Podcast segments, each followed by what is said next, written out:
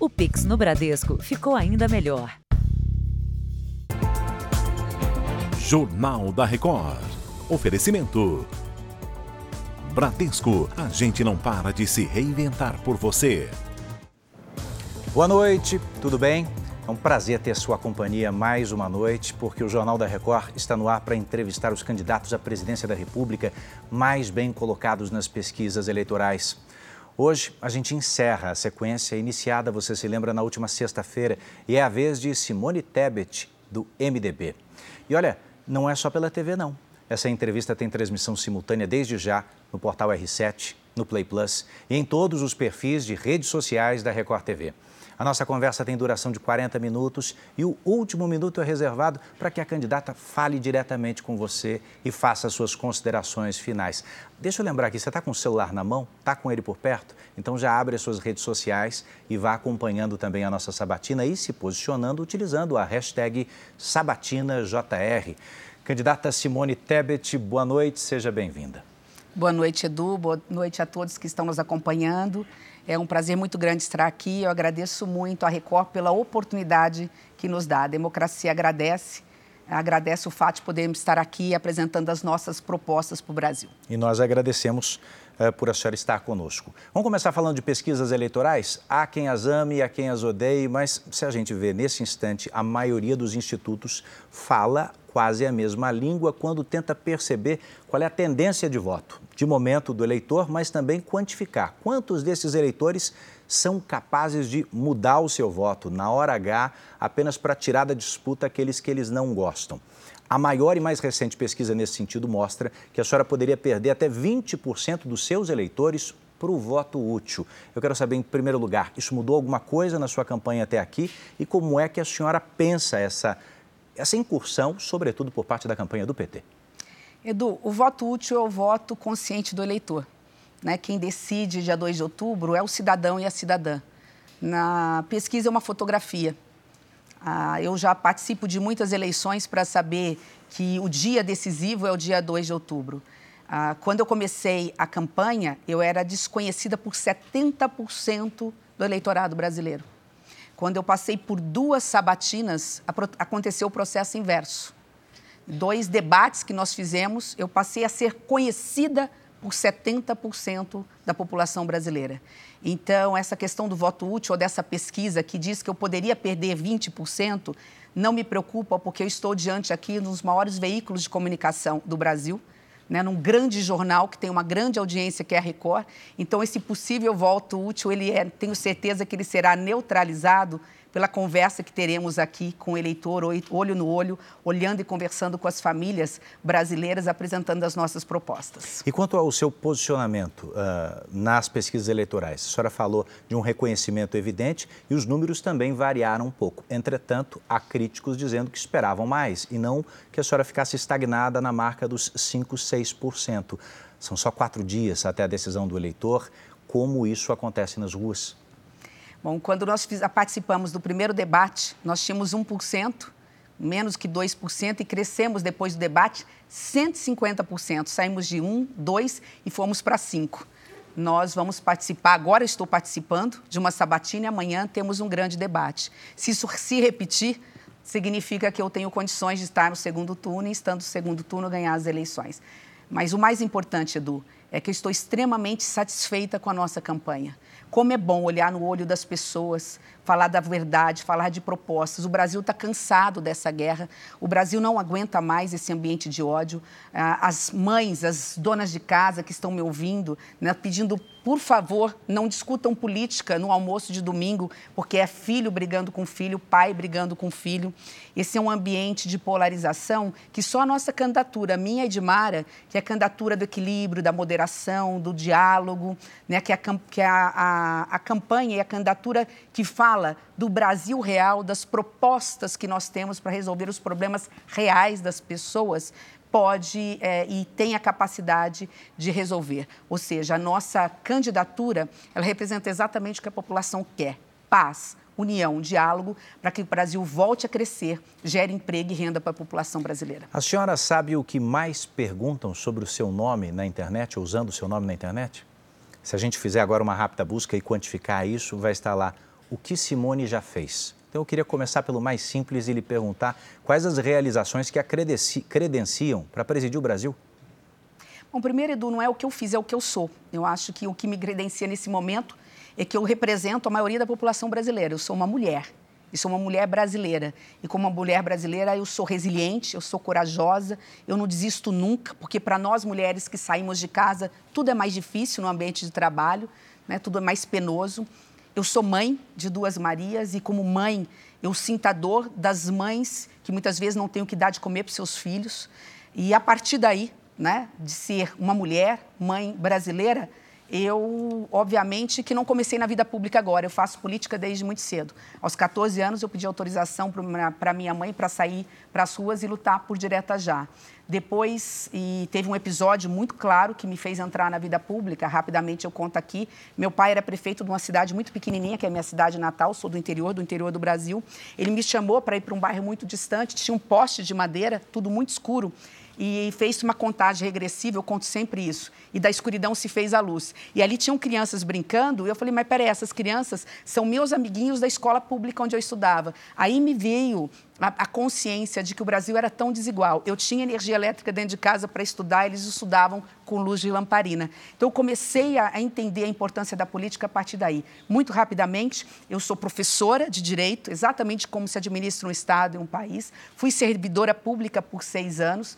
Virei deputada estadual no meu estado, fui a primeira mulher prefeita da minha cidade, reeleita com mais de 75% dos votos, fui a primeira mulher vice-governadora depois senadora da República nesses sete anos e um pouco do meu trabalho no Senado. Não dá tempo de falar, mas quem tiver curiosidade é só acessar aí na internet que a internet expõe a nossa vida como pessoa pública. A gente já vai para propostas, mas antes mais uma questão conceitual. A sua campanha usou a imagem eh, de uma cabeleireira baiana recentemente, que depois veio a público uh, repudiar isso e pedir para que o rosto dela não fosse usado. Ela disse que não a conhecia e que não a apoia. Eu queria saber, primeiro, a sua posição. Eu sei que o, a, a campanha justificou dizendo que estava usando ali um banco pago de imagens aleatórias. Uhum. Por isso mesmo, uma segunda pergunta: Precisa disso? A senhora está nas ruas, tem apoiadores, por que não usar imagens de pessoas reais? Não, a gente usa o tempo todo. Era bem o início da campanha e, como você mesmo disse, ela vendeu a imagem para um banco é, da internet que nós utilizamos. Tanto que, o primeiro momento que ela disse, olha, não quero mais aparecer, foi tirado. Mas as nossas conversas pelo Brasil têm sido as melhores possíveis. Edu, é impressionante como as mulheres vêm conversar conosco, independentemente do voto. Acho que é isso. Acho que a gente passa a verdade, a gente passa a transparência. Né? O que eu quero para o Brasil é poder representar as mulheres para dizer nesse momento tanta dor de desemprego, de miséria, né? de falta de assistência aos nossos idosos, como os nossos idosos estão sofrendo pelo fato de estarem ali nas filas do SUS e não conseguir um exame de mamografia, um exame de próstata, exames de oncologia todos atrasados, porque a pandemia deixou uma fila interminável de consultas para trás. Né? Ah, quando a gente conversa com essas pessoas e fala do Brasil que nós, mulheres, queremos para os nossos filhos e para os nossos companheiros, há uma identidade imediata ao ponto de dizer, independente de votar ou não, né, eu, você me representa, você tem coragem de falar daquele Brasil tão profundo e tão desigual. É, e isso me dá muita tranquilidade para dizer que esta campanha é uma campanha silenciosa. Dia 2 de outubro ainda não chegou. O eleitor tem tempo numa reflexão de pensar, não é uma eleição que dá para apostar no menos pior. Eu vou eleger A porque não quero B, eu vou eleger B porque não quero A.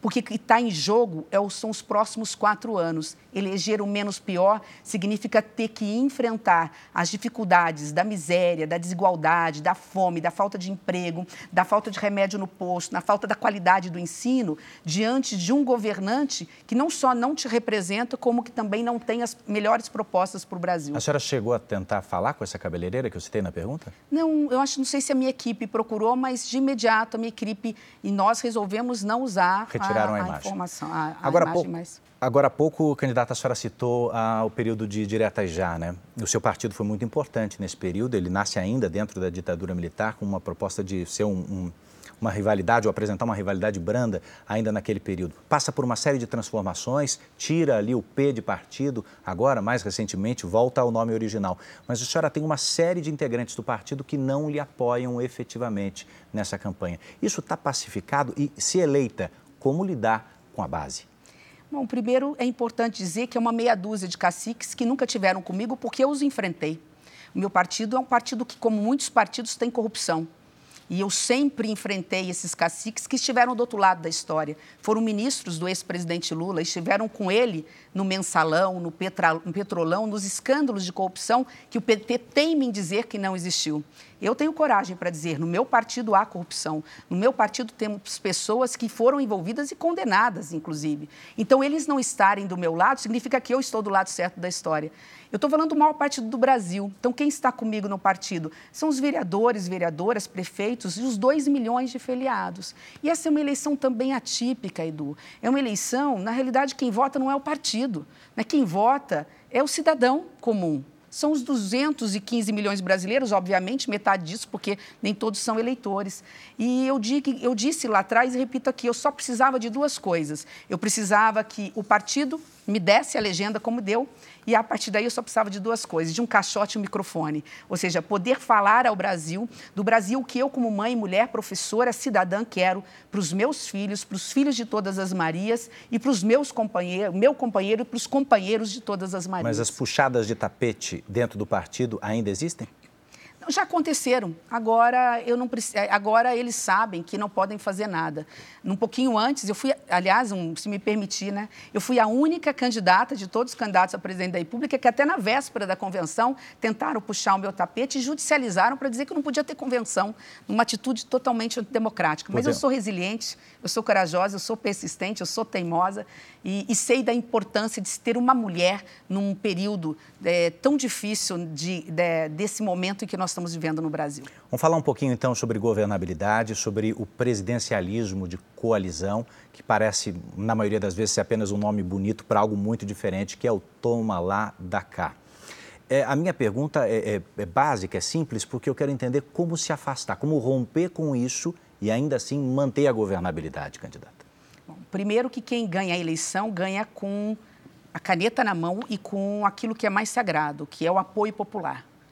Se ele está do lado certo, se ele é ficha limpa, se ele não tem um histórico de corrupção, ele consegue se aliar aos bons dentro do Congresso Nacional. Eu faço política dentro do Congresso há sete anos e posso dizer que a maioria de senadores e deputados estão prontos para servir ao Brasil.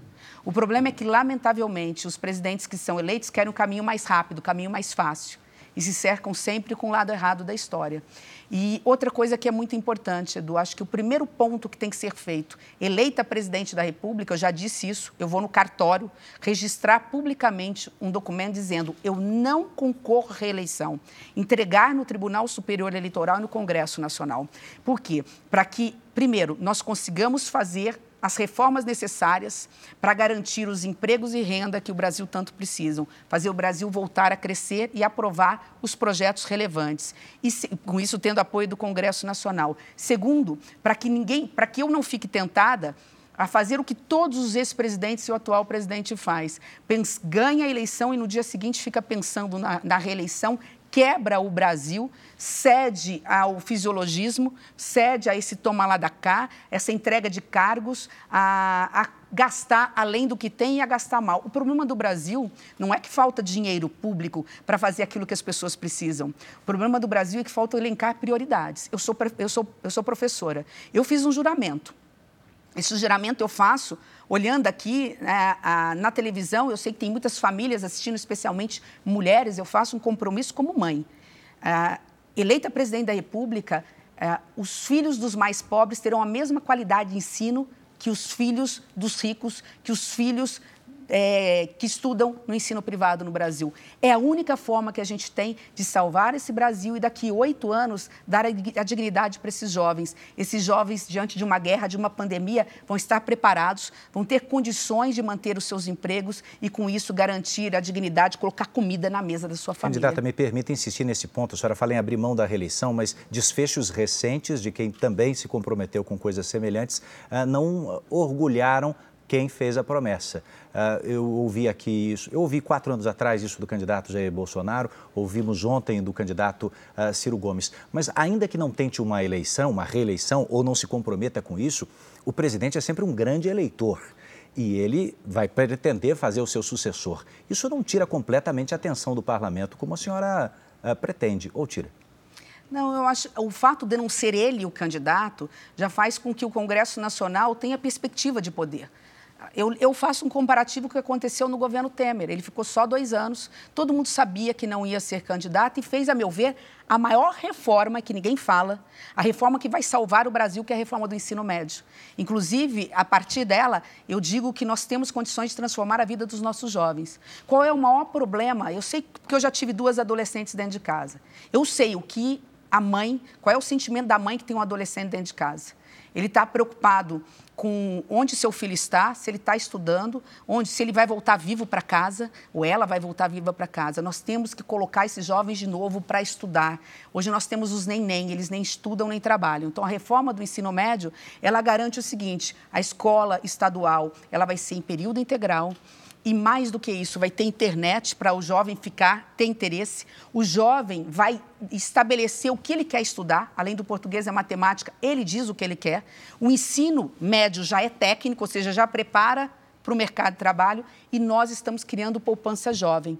Eu vou pagar 5 mil reais em prêmio incentivo, eu já tenho a conta de onde tirar esse dinheiro. São 2 milhões de jovens se formando, a 5 mil reais são 10 bilhões, é metade do orçamento secreto que o Congresso Nacional manipula. Mas aí nós temos o seguinte: ele vai ter vontade de estudar, ele não vai ficar na rua, não vai ser sequestrado pelas drogas, pela marginalidade pela violência. É a única forma que nós temos de salvar o Brasil. Candidato, eu quero entender melhor essa proposta. Não vou me adiantar ainda, porque preciso encerrar o ponto anterior. Eu fiz uma pergunta, a mesma pergunta ao candidato Ciro Gomes, ah, ontem à noite, inclusive. Eh, como é que a senhora está vendo nesse instante a cabeça do eleitor? É, diante da campanha petista, que fala que o ex-presidente Lula foi inocentado, foi absolvido das acusações. De como diferenciar na cabeça do eleitor absolvição para o que de fato aconteceu? Olha, quem acha que o eleitor não sabe o que acontece, quem acha que o eleitor não tem sabedoria, que é a chamada sabedoria popular, menospreza a força do povo brasileiro. O povo brasileiro é sábio, porque ele aprende na dor. Ele sabe efetivamente o que está acontecendo, o que aconteceu. Ele sabe que o presidente da República foi inocentado por uma, por uma questão de discussão processual num processo, mas que ele deve ainda para a justiça e que ele ainda está respondendo na justiça, não apenas em um, mas em vários processos. Lamentavelmente, o que tem acontecido com parte do eleitorado. É uma parte do eleitorado que, insatisfeito com o atual presidente, está fazendo uma opção pelo menos pior. Mas mesmo esse eleitorado que hoje vota no, no ex-presidente Lula, ele está dando um voto, é, eu diria que contrariado, o que significaria, o que significa um grande risco para o Brasil né, de uma possibilidade de eleger um presidente que já entra sem popularidade, sem força política e sem a capacidade de resolver os reais problemas do Brasil. É claro que eu não preciso dizer a uma senadora da República a importância do Congresso Nacional nesse, é, nesse sistema é, político. O presidente, boa parte, maior parte do que ele precisa ou quer fazer vai passar pelo Congresso Nacional e a senhora estava lá, está lá, no momento em que surge o orçamento secreto essas emendas de relator, chamadas RP9, que concentram tanto poder nas mãos de poucas pessoas. Eu queria saber como é que a senhora lida com o orçamento secreto se eleita. Primeiro que eu votei três vezes contra e fui vítima do orçamento secreto. Eu fui candidata, a primeira mulher candidata à presidência do Senado Federal em 198 anos, portanto quase 200 anos que é a independência do Brasil da história. E perdi a eleição entre outras coisas porque o orçamento secreto correu solto ali para comprar parlamentares. Olha, eu vou te dar 100 milhões, 50 milhões, 30 milhões em emenda se votar em mim. A senhora recebeu oferta sim? Sim, eu recebi oferta sim, para desistir da minha candidatura. De quem? Não, é, daqueles que, que dominam o orçamento secreto e que a história, a partir de 1 de janeiro, vai contar. Porque eu não tenho dúvida que, a partir de janeiro, a Justiça vai exigir essa transparência. Não é um bom momento para a senhora citar o nome? Não, porque é, não quero fazer disso, não quero me vitimizar e muito menos conquistar votos por causa disso. A oferta foi né? para que a senhora desistisse a candidatura da minha à presidência candidatura à presidência do Senado, do Senado a presidência do Senado. Né? E alguns que votaram em mim também foi oferecido para eles. E eles se recusaram. De quanto era a oferta, candidata? Depende. Alguns chegam a três dígitos, outros dois dígitos. Alguns receberam 30 milhões, 40 milhões, 50 milhões. Tem gente que recebeu 120 milhões Mais de, 100 de emendas de, de, orçamento secreto. A, a primeira medida, como é que acaba com, a, com o orçamento secreto? É muito simples. Pega-se uma caneta, baixa-se um ato e diz o seguinte: todos os ministros de Estado, a partir de janeiro do ano que vem, tem que estar transparência absoluta nas contas públicas. Colocar no portal da transparência, portanto, na internet para onde, quem, quem destinou o recurso, para onde foi e ver se esse dinheiro chegou. Deixa eu contar um episódio muito rapidinho, porque eu acho que isso é de, é de interesse público do eleitor. É, há uma denúncia séria, e nós estamos comprovando isso, né, de que uma parte desse orçamento secreto foi lá para o interior do, do, do Nordeste, no Maranhão. E isso já foi denunciado graças à minha denúncia. Inclusive, o juiz agora acabou de, recentemente de cancelar. Numa cidade muito pequenininha, ficou ali, é, a, fizeram uma nota para o Ministério da Saúde, o prefeito, dizendo o seguinte: olha, eu arranquei 14 dentes de cada boca de cada cidadão da minha cidade, do bebê ao idoso de 90 anos. Porque era uma cidade de 35 mil habitantes, ele disse que num, num ano havia arrancado 540 mil dentes, alguma coisa assim. Então, se você dividir, na conta dava 14, um pouco mais dentes. Imagina, Improvável para não dizer impossível. A cidade mais banguela do mundo. Né? É para o quê? Para emitir uma nota fria, para mandar para o Ministério da Saúde para fazer o pagamento. O Ministério da Saúde paga, esse dinheiro inteiro vai para o bolso de quem?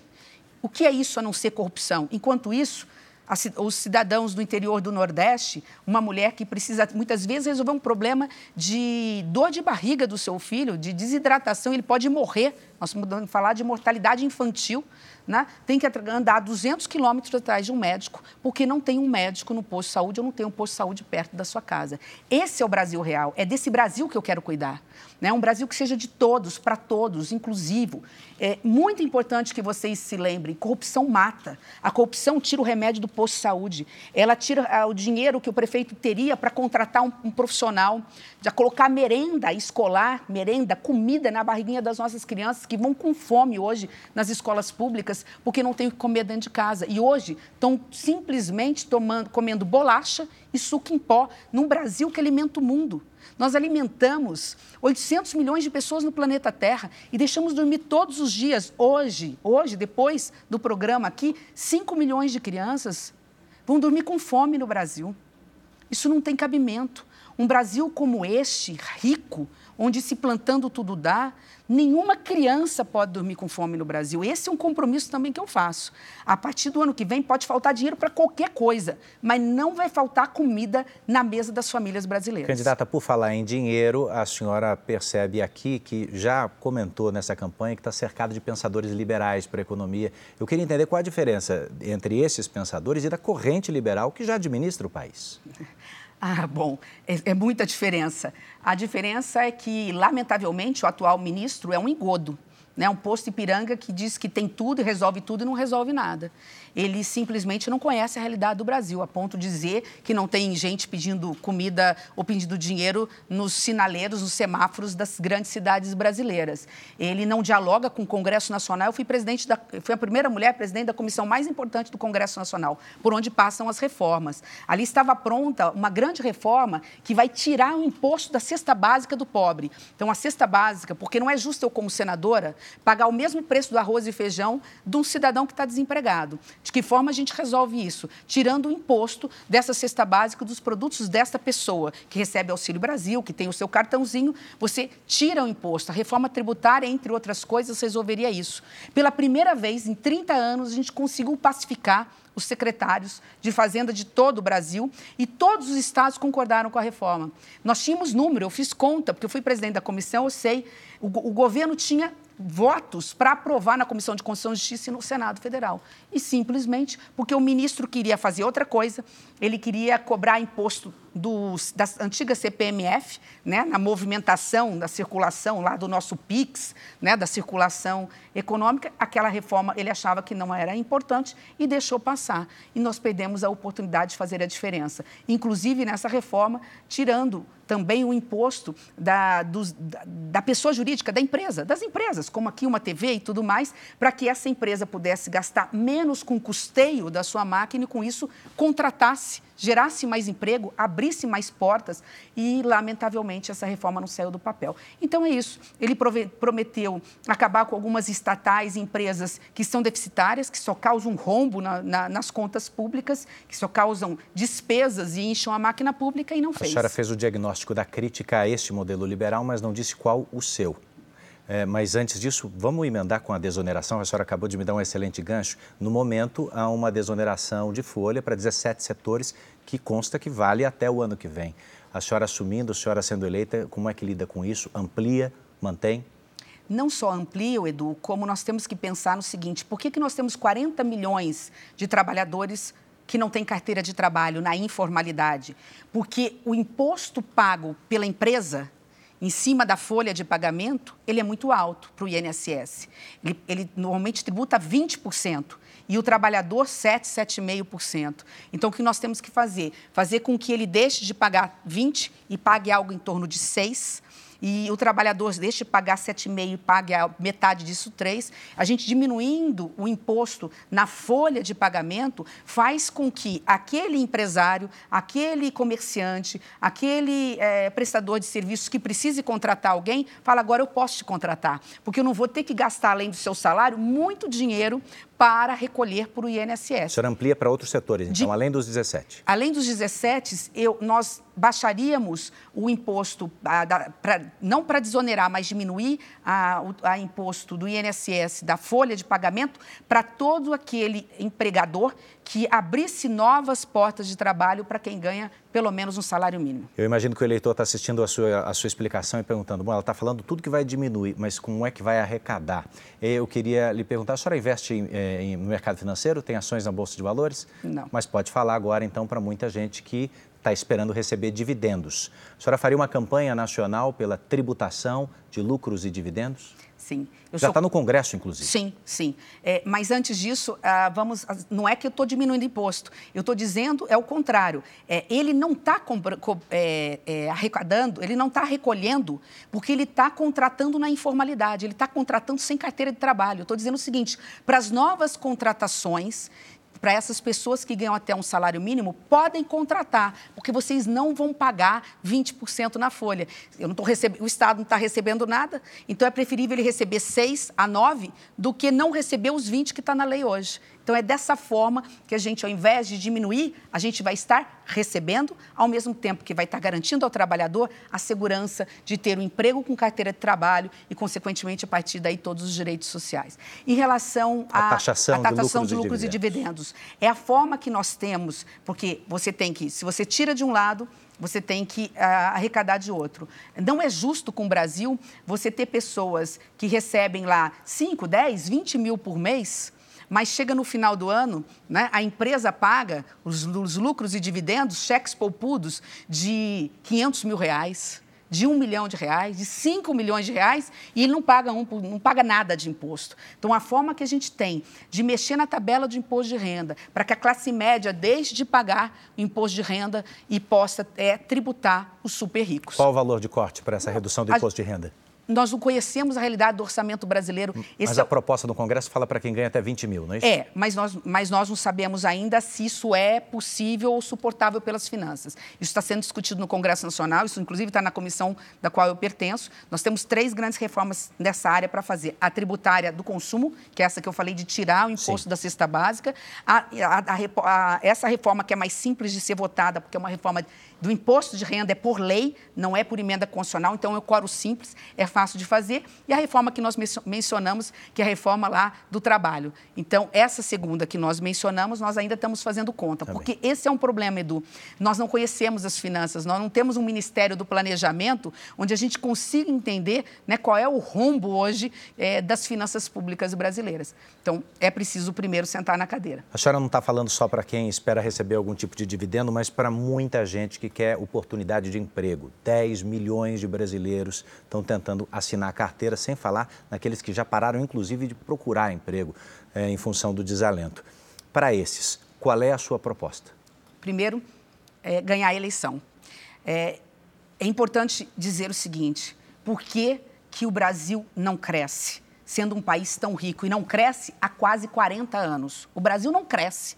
Ele cresce 1% ao ano, isso é nada para uma potência como o Brasil. O Brasil precisa, o invest... e tem dinheiro circulando, tem dinheiro parado, e tem dinheiro internacional, dólar, querendo entrar no Brasil. Mas ninguém investe num ambiente conflitado, conflitoso, de guerra, de nós contra eles, de uma política de ódio em que a, a, as pessoas não têm segurança jurídica. A nossa candidatura, Edu, significa, pela moderação e pelo equilíbrio, a previsibilidade, a segurança de um ambiente de negócio seguro que o investidor, o milionário, o bilionário precisam para poder investir, seja o capital brasileiro, investimento privado no Brasil, seja investimento privado estrangeiro. Então, a, a, nossa eleição garante por si só essa previsibilidade, fazendo com que, porque nós somos liberal na economia e nós teríamos e teremos um governo parceiro da iniciativa privada, nós damos segurança de que as regras não vão ser alteradas, que eles podem vir para o Brasil. E um outro ponto que é importante mencionar, né? nós temos que cuidar do meio ambiente e economia verde. Sem ela, né, o investidor não vem. Ele que dita as regras, ele está correto. Nós estamos vendo aí, você acabou de noticiar aqui no, na Record, né? É, furacão, né? aqui chuvas descontroladas, faltando seca onde precisa chover, isso impacta na nossa comida. Por que, que a comida chega cara na mesa do trabalhador brasileiro, entre outras coisas? Se não tiver chuva, não tem produção. Eu sou do agronegócio, eu venho do Estado que sabe é, é produzir, sabe a, a importância da, da, da, da, da força do campo. Gostaria de incluir, uh, acrescentar essa questão, mas antes, uh, termina de responder, por favor, a questão do emprego. A senhora se compromete com um número de vagas específico ou não? Você não tem como se comprometer, ninguém tem bola de cristal. Mas o que eu posso garantir é que nós temos como não só garantindo que os investimentos venham, mas fazendo parcerias público-privadas, não só no que se refere a. Eu vou dar um exemplo claro. O que mais gera emprego no Brasil? Construção civil. Se a gente fizer tirar do papel todos esses contratos que tem de parceria para construção de ferrovias, de rodovias duplicadas, nós estamos falando de construção civil, nós estamos falando de milhões de empregos diretos e indiretos sendo gerados pelo Brasil afora. Os projetos estão prontos na área de hidrovia, de aeroportos, de portos, de cabotagem, de ferrovias, de duplicação de rodovias. Só isso faz com que a economia gire. Né? Paralelo a isso, a gente tem a reforma tributária. A reforma tributária, como eu falei, ela desonera, ela diminui para a empresa os impostos. Quando ela diminui a carga, ela se torna competitiva com o mundo. Né? Ela, deixa, ela, ela consegue produzir tão barato, ou quase tão barato, quanto os produtos asiáticos. Então, se ela consegue produzir, ela vai abrir novos postos de trabalho. Então, é um conjunto de situações que vão ser feitas e de medidas que vão ser feitas, e os empregos vão vir em todos os setores, não só na construção civil, no setor do comércio, no setor de serviços, no setor empresarial, que é um problema também do que a gente fala muito pouco, né?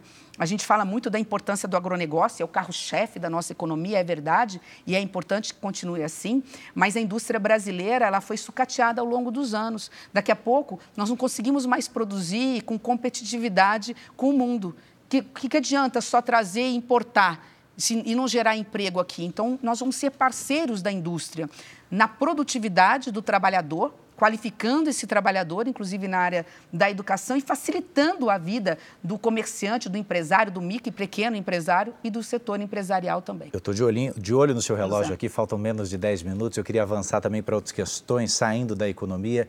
Ah, o Brasil e o mundo ficaram amedrontados pela pandemia de Covid e ainda tem medo disso. A senhora ganhou destaque nacional por participar da CPI ah, no Senado. Eh, foram horas, meses, na verdade, de depoimentos, análise de documentos, propostas, mas parece ter havido pouquíssima contribuição prática. Eu queria entender se na cabeça do eleitor não fica a sensação de que se tornou apenas um palanque eleitoral. Bom, primeiro, Edu, que a CPI foi fundamental para colocar a vacina no braço do povo brasileiro. o governo federal atrasou 45 dias a compra de vacina. Isso está documentado. Eu sou professora de Direito Público, eu estudei os documentos, eu vi ali. A Pfizer mandou inúmeros e-mails para o governo federal. O governo federal não respondeu, atrasou, atrasou em 45 dias a compra de vacinas. Quando nós fomos para cima do governo federal, quando nós criamos a CPI, as vacinas começaram a surgir. Então, só por isso pela quantidade de vidas que a CPI salvou, né, entre outros parceiros, obviamente, isso já valeu. Agora, no meio do processo, nós descobrimos um escândalo de corrupção dentro do Ministério da Saúde, envolvendo uma ala política de partidos aliados e envolvendo uma ala militar ali. Dentro desses processos, o que, que fez a CPI? Apurou, que é esse o trabalho dela, investigou e mandou para o Ministério Público. Fez uma tá série lá, de sugestões. Com uma série de sugestões. O Ministério Público, alguns na Justiça Comum estão analisando, outros vai arquivar, nem tudo que é necessariamente denunciado. Até agora o que se viu é que a maioria foi para arquivo. Não, a, a, maioria não. É que o Procurador-Geral da República sentou em cima do processo. Essa é a verdade. Ele não quis levar adiante. A partir de janeiro, essas coisas vão ser reveladas. Mas isso só, lamentavelmente, mostra que é um país tão dividido que a gente começou a questionar algo que nunca foi questionado no Brasil. O Brasil tem tanta coisa boa. E a gente, lamentavelmente, não pode, é, é, não, só, não, não pode só deixar de mencionar, como não pode retroceder. Né? Nós somos referência no mundo, nós temos o maior projeto, projeto social do mundo, que é o SUS. Né? Nós temos o maior projeto de imunização, de vacina do planeta Terra. E, lamentavelmente, hoje as pessoas estão desestimuladas a tomar vacina. Eu quero aproveitar, se você me permitir, porque é, para mim era muito triste na minha infância ver é, coleguinhas com poliomielite. A gente sabe o impacto disso na vida da pessoa.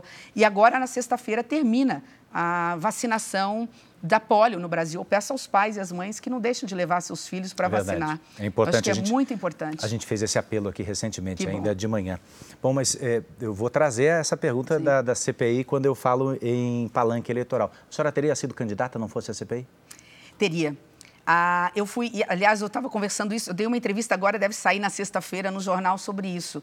É, eu até levei um susto quando eu fui convidada, bem antes da CPI, depois que eu fui candidata à presidência do Senado e perdi para o orçamento secreto, ah, setores do meu partido foram me procurar. Eu estava entrando na CPI ainda, bem no início da CPI, e eles falaram assim: olha, nós queremos você candidata à presidência da República. Eu levei um susto, não estava esperando a, o convite. Falei: olha, vamos aguardar a CPI, eu tenho um trabalho para fazer, porque eu fui, né, eu sou líder da bancada feminina e a gente não tinha espaço de fala. Eu, nós agora conseguimos um espaço de fala, vamos aguardar o processo e depois a gente vai falar em eleição.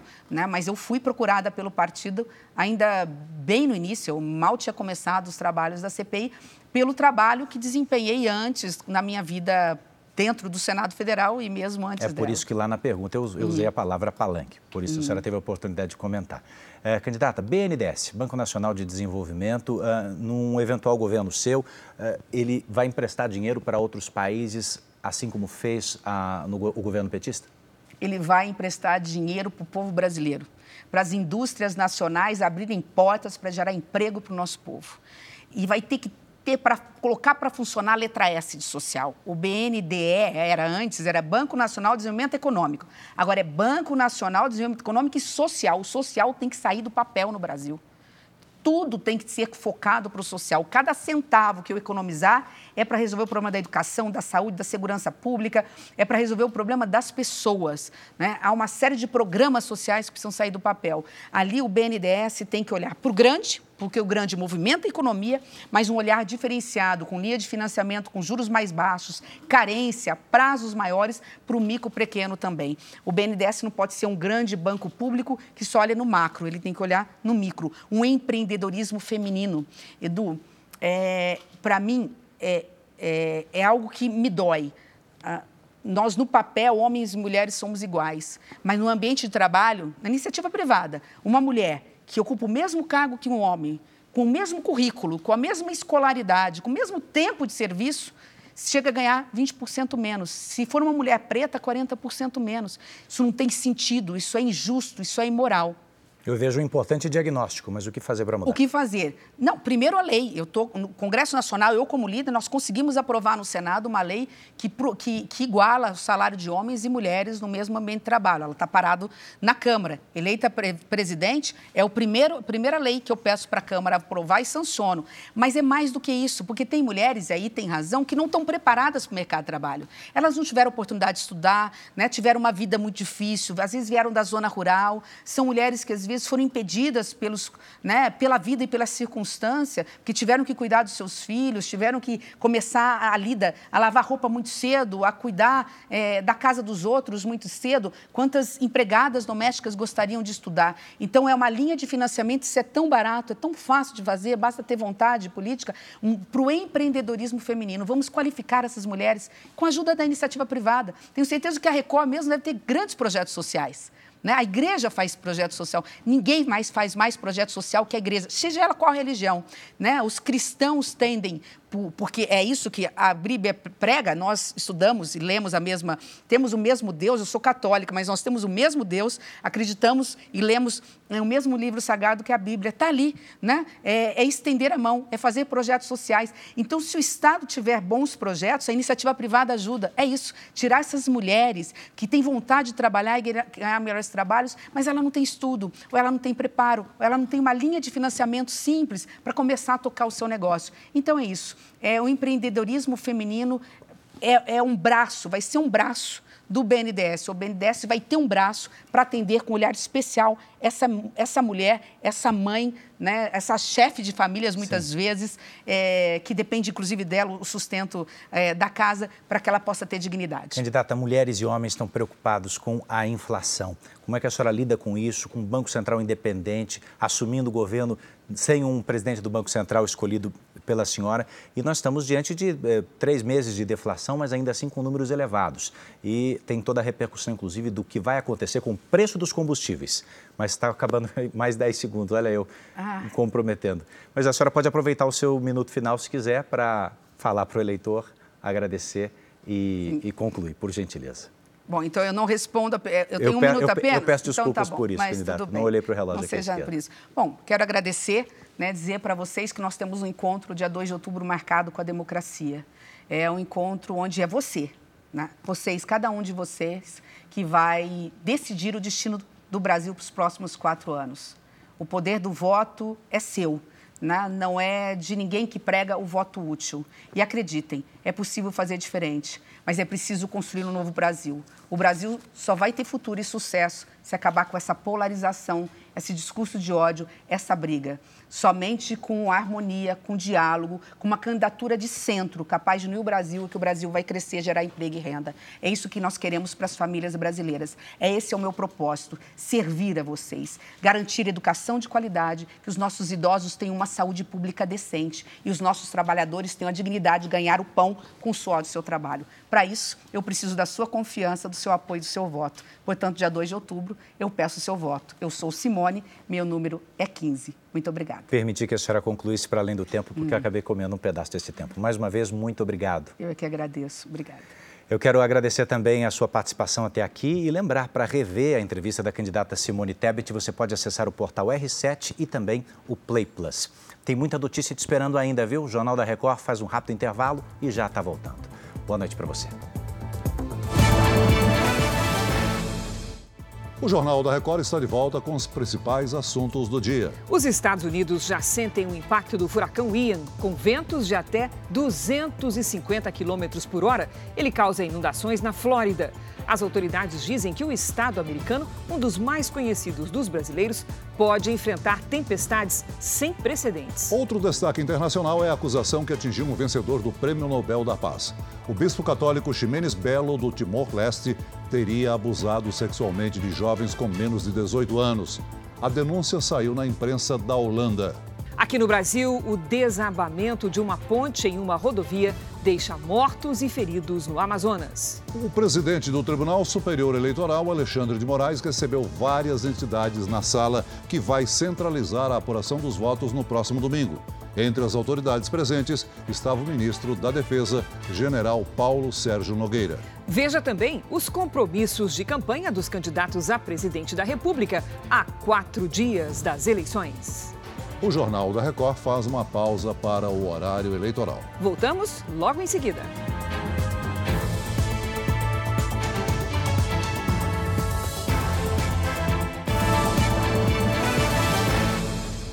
O Jornal da Record está de volta. 180 policiais militares começam a reforçar a segurança nas estações do metrô de São Paulo. O motivo são os vários crimes que têm acontecido no sistema de transporte, alguns deles violentos. Elidiane teve o celular roubado enquanto respondia mensagens dentro do vagão do metrô. Uma pessoa veio do outro lado do vagão e aí segurou o celular da minha mão. No fim de semana, um jovem de 20 anos foi esfaqueado por um desconhecido quando desembarcava de uma estação. O agressor fugiu. A vítima foi levada para o hospital e se recuperou. Eu só vi uma madeira na mão dele, não vi o que era.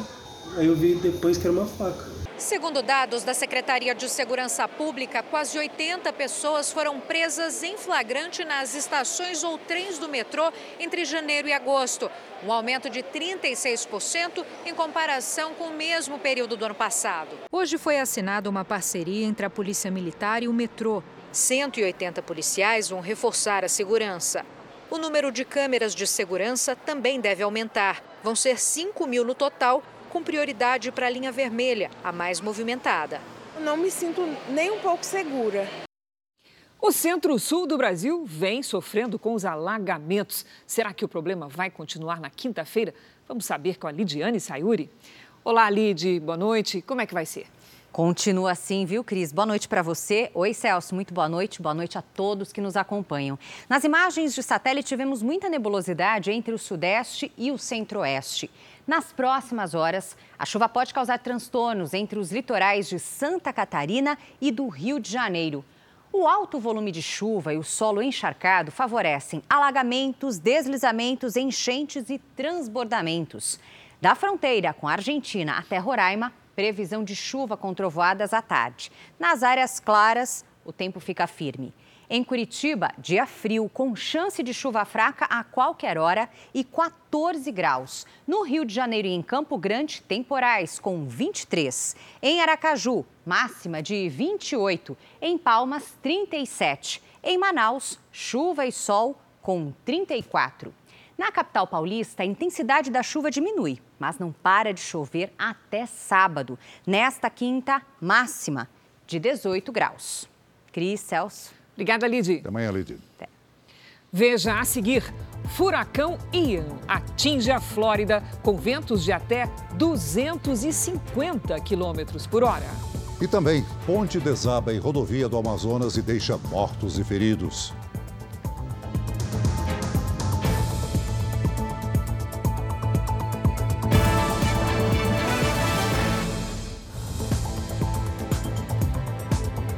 O furacão Ian já causa transtornos nos Estados Unidos. Na Flórida, mais de 2 milhões de pessoas precisam deixar as próprias casas para fugir do perigo. As autoridades dizem que o impacto pode ser catastrófico. Pelo menos 300 mil brasileiros vivem no estado. O furacão pode ser o mais forte a atingir a região em toda a história. Ele tem ventos de até 250 quilômetros por hora a maré já subiu e causa alagamentos. Os brasileiros que moram na Flórida estão preocupados. Tem momentos que vem uma chuva, uma tempestade gigante, balança todas essas palmeiras atrás e, e vem como se fosse baldes de água aqui na nossa janela. Na saída da cidade de Tampa, um grande congestionamento. Quem decidiu ficar protege a própria residência e corre aos supermercados. Compramos água descartáveis. Isso a gente já tinha comprado antes, porque é, a temporada de furacão é de junho a novembro. A gente colocou essas garrafas de água aqui no congelador porque depois que elas congelarem, a gente vai usar aqui na geladeira para poder conservar os alimentos por mais tempo. Mais de 2 mil voos foram cancelados nos Estados Unidos hoje e outros 1.700 que sairiam amanhã.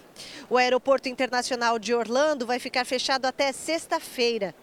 Por aqui, as três companhias aéreas brasileiras já adiaram voos por causa da passagem do furacão e vão remanejar os passageiros para depois do dia 30.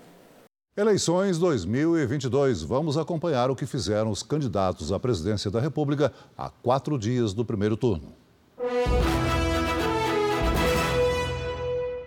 O presidente candidato à reeleição pelo PL, Jair Bolsonaro, esteve no litoral paulista. A agenda começou com uma visita ao Instituto Neymar, em Praia Grande. O presidente cumprimentou a garotada. Em seguida, debaixo de chuva, Bolsonaro saiu em motociata pela região. No começo da tarde, acompanhado do candidato ao governo de São Paulo pelo republicano Tarcísio de Freitas, ele chegou a Santos. O candidato à reeleição cumprimentou eleitores e fez um comício. Aos eleitores, Bolsonaro falou das dificuldades que o país enfrentou nesses últimos anos. O presidente também reforçou o que, segundo ele, foi um diferencial durante o governo. Temos a gasolina lá embaixo, o etanol, o maior programa social da história do Brasil, o Auxílio Brasil, 600 reais. Criamos o PIX, que tirou da informalidade muita gente que virou microempresário. Levamos água para o Nordeste. Fizemos ressurgir o modal ferroviário do Brasil. Simone Tebet, candidata pelo MDB, passou amanhã no mercado municipal na região central da capital paulista. Ao lado da senadora e vice da chapa, Mara Gabrilli, cumprimentou comerciantes e conversou com apoiadores. Em conversa com jornalistas, Tebet prometeu investir na modernização de estradas e ferrovias para diminuir o preço dos alimentos e disse que pretende combater a fome no país com programas de redução do desperdício de comida. Precisamos colocar comida mais barata na mesa do povo brasileiro e acabar com o desperdício.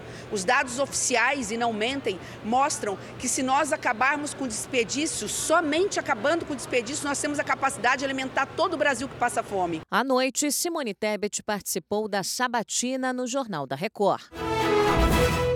Os candidatos Luiz Inácio Lula da Silva, do PT, Ciro Gomes, do PDT, Soraya Tronic, do União Brasil, Felipe Dávila, do Novo e Kelmon Luiz, do PTB, não tiveram agenda pública de campanha.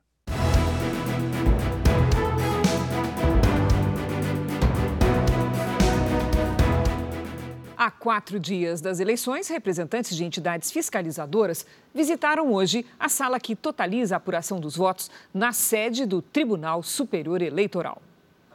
Os candidatos à presidência foram representados por integrantes dos partidos. Entre as entidades fiscalizadoras estavam a Controladoria Geral da União, que irá fazer uma auditoria das urnas no domingo, e o ministro da Defesa, Paulo Sérgio Nogueira, que apresentou uma série de questionamentos ao processo eletrônico de votação nos últimos meses. É uma sala aberta, é uma sala clara, é, não é nem sala secreta, nem sala escura. Essa sala, é importante que se coloque, ela não conta votos. Não há contagem manual de votos. A expectativa no TSE agora é sobre o fechamento de clubes de tiro na véspera e no dia da votação. Moraes recebeu pedido de delegados e entidades e já tem apoio da maioria dos ministros do tribunal para a proibição, que deve ser chancelada na sessão de amanhã. A medida tenta evitar a circulação de armas de fogo, principalmente no domingo. O Partido Liberal do presidente e candidato à reeleição Jair Bolsonaro divulgou um documento em que questiona a segurança das urnas eletrônicas. O PL realizou uma auditoria própria no código do sistema das urnas e diz que o atraso na implantação de medidas de segurança da informação gera vulnerabilidades relevantes. Isto poderá resultar em invasão interna ou externa nos sistemas eleitorais.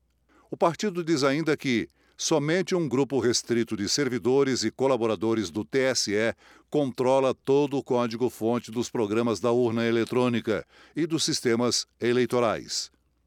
E que houve 24 itens identificados como falhas. Por fim, o partido diz que reúne informações relevantes que permitiriam à alta direção do TSE tomar as precauções necessárias para prevenir e detectar erros e fraudes e garantir a integridade dos resultados das eleições de 2022. O Tribunal Superior Eleitoral divulgou nota em que classifica como falsas e mentirosas as conclusões do Partido Liberal. Segundo o TSE, o documento é uma clara tentativa de tumultuar o curso natural do processo eleitoral. O presidente do tribunal, Alexandre de Moraes, determinou a remessa do documento a um inquérito para apurar a responsabilidade criminal de seus idealizadores. A polícia do Rio Grande do Sul desarticulou uma quadrilha que usava um drone para entregar drogas e celulares a detentos de um presídio em Porto Alegre. O equipamento levava o material encomendado até o pátio da prisão. O drone, avaliado em 50 mil reais, foi apreendido e um homem foi preso. Um tanque de etanol explodiu na usina de Caeté, em São Miguel dos Campos, Alagoas. Duas pessoas tiveram ferimentos leves. E o incêndio foi controlado no início da tarde. A assessoria da usina informou que investiga as causas da explosão. A Petrobras anunciou a redução do preço do querosene de aviação em 0,84%. Esta é a terceira queda seguida do ano. O combustível de aviação é comercializado com as distribuidoras que revendem para as empresas de transporte aéreo. Um bispo católico vencedor do Prêmio Nobel da Paz é o suspeito de abuso sexual de menores. A informação foi publicada numa revista da Holanda. O religioso Carlos Felipe Ximenes Belo, do Timor-Leste, teria cometido os supostos crimes na década de 80. As vítimas seriam rapazes menores de idade. Mais de 20 testemunhas foram ouvidas pela reportagem, entre elas denunciantes que hoje são adultos. Ximenes está aposentado e não se manifestou. Ele venceu o Prêmio Nobel da Paz em 1996 pelo papel na luta do Timor-Leste, que hoje é um país independente contra a ocupação pela Indonésia.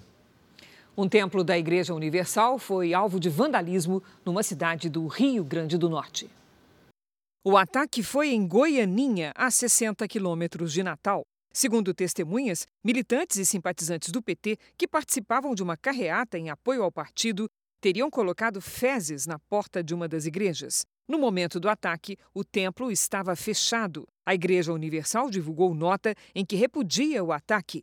Segundo o comunicado, esta não é a primeira vez que a Igreja Universal é alvo de ataques de partidos de esquerda, às vésperas da eleição. A nota também afirma que são atitudes antidemocráticas que se espalham contra os evangélicos numa tentativa de amedrontar as pessoas que frequentam os templos. Por fim, a Igreja Universal diz que acionou as autoridades e espera que os criminosos sejam identificados. O Partido dos Trabalhadores afirma desconhecer qualquer relação entre a carreata e o vandalismo na porta do templo e espera que os fatos sejam esclarecidos e os responsáveis punidos. A Polícia Civil do Rio Grande do Norte informou que está apurando o caso. Quando estas pessoas se levantam contra princípios como esses que nós pregamos, fazendo é, tais atrocidades, nós não vamos retroceder naquilo que nós cremos e naquilo que nós pregamos. Três pessoas morreram e pelo menos 20 continuam desaparecidas depois de uma ponte desabar hoje no Amazonas. A Polícia Rodoviária Federal informou que, por orientação da administradora da rodovia, a ponte estava interditada para veículos pesados desde segunda-feira por causa de más condições na estrutura. Estes vídeos mostram o local logo após o acidente. Quando eu cheguei aqui na ponta da, da ponte, a ponte arriou toda. A ponte fazia parte da BR-319, na altura do município de Careiro da Várzea, perto de Manaus. A estrada liga a capital amazonense a Porto Velho, em Rondônia. Segundo testemunhas, uma carreta estava parada sobre a ponte e causou um congestionamento pouco antes do acidente. Passageiros saíram dos carros para ver o que estava acontecendo quando houve o desabamento. Algumas pessoas que estavam caminhando pela ponte acabaram caindo neste trecho do rio. Outras pessoas que ainda estavam dentro dos veículos conseguiram se salvar. E estamos com os mergulhadores na água, fazendo a varredura do, do leito do rio. Responsável pela rodovia, o DENIT, Departamento Nacional de Infraestrutura de Transportes, afirmou que enviou equipes para o local. O governo do Amazonas disse que balsas vão fazer a travessia enquanto o governo federal reconstrói a ponte. Essa edição termina aqui. À meia-noite e meia tem mais Jornal da Record. Fique agora com o episódio especial de Reis, a unção de Davi. E logo após Amor Sem Igual, tem Prova do Fazendeiro, ao vivo, em A Fazenda. Ótima noite para você. Boa noite.